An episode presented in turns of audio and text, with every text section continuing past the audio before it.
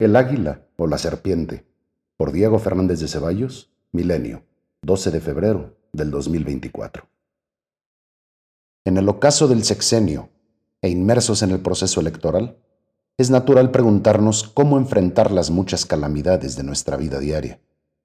Trátese de la inseguridad y la violencia, de la desigualdad, la discriminación y la pobreza, del abandono criminal de la educación pública, saturada de veneno y mentiras históricas, de la falta de servicios médicos gubernamentales, que sigue causando sufrimientos inenarrables a los más pobres y millones de muertes evitables. Trátese de la carestía de la vida y la falta de oportunidades. Trátese, en fin, de la división y odio entre mexicanos, atizados por el delirante tropical. Reflexionemos sobre cuestiones obvias, pero a veces olvidadas.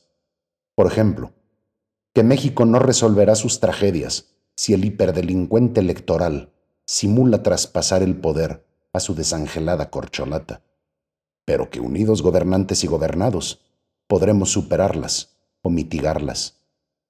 El mundo ideal, donde todo sea verdad, belleza y justicia, solo es una línea imaginaria como el horizonte. Sin embargo, está en nosotros tratar de satisfacer nuestras necesidades y las de los demás.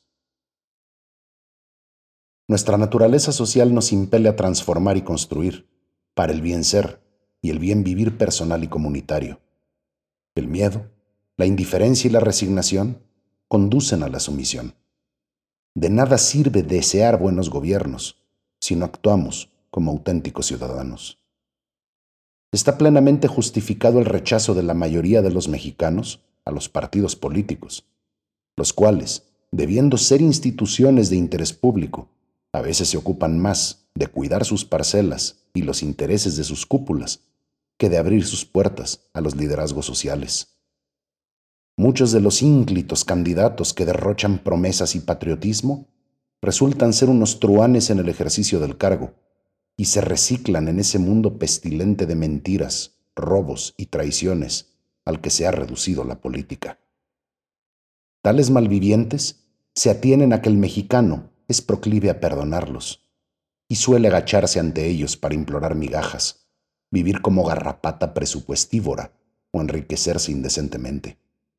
Si los ciudadanos castigáramos con nuestro voto a esos rufianes, otros gallos cantarían en las plazas públicas y en las oficinas gubernamentales. El actual presidente llegó con 30 millones y mil votos, pero fueron más los que no votaron por nadie, pues no sufragaron 32 millones 700 mil empadronados. Recordemos a los omisos que en este México ensangrentado, el apático es apátrida y suicida, porque en la política los depravados ocupan rápidamente los espacios vacíos y transpirando cinismo dicen no mentir, no robar, no traicionar, y se atribuyen honestidad valiente y autoridad moral. El 2 de junio debe ser para México un amanecer en el que desde temprano el águila de la democracia domine a la serpiente.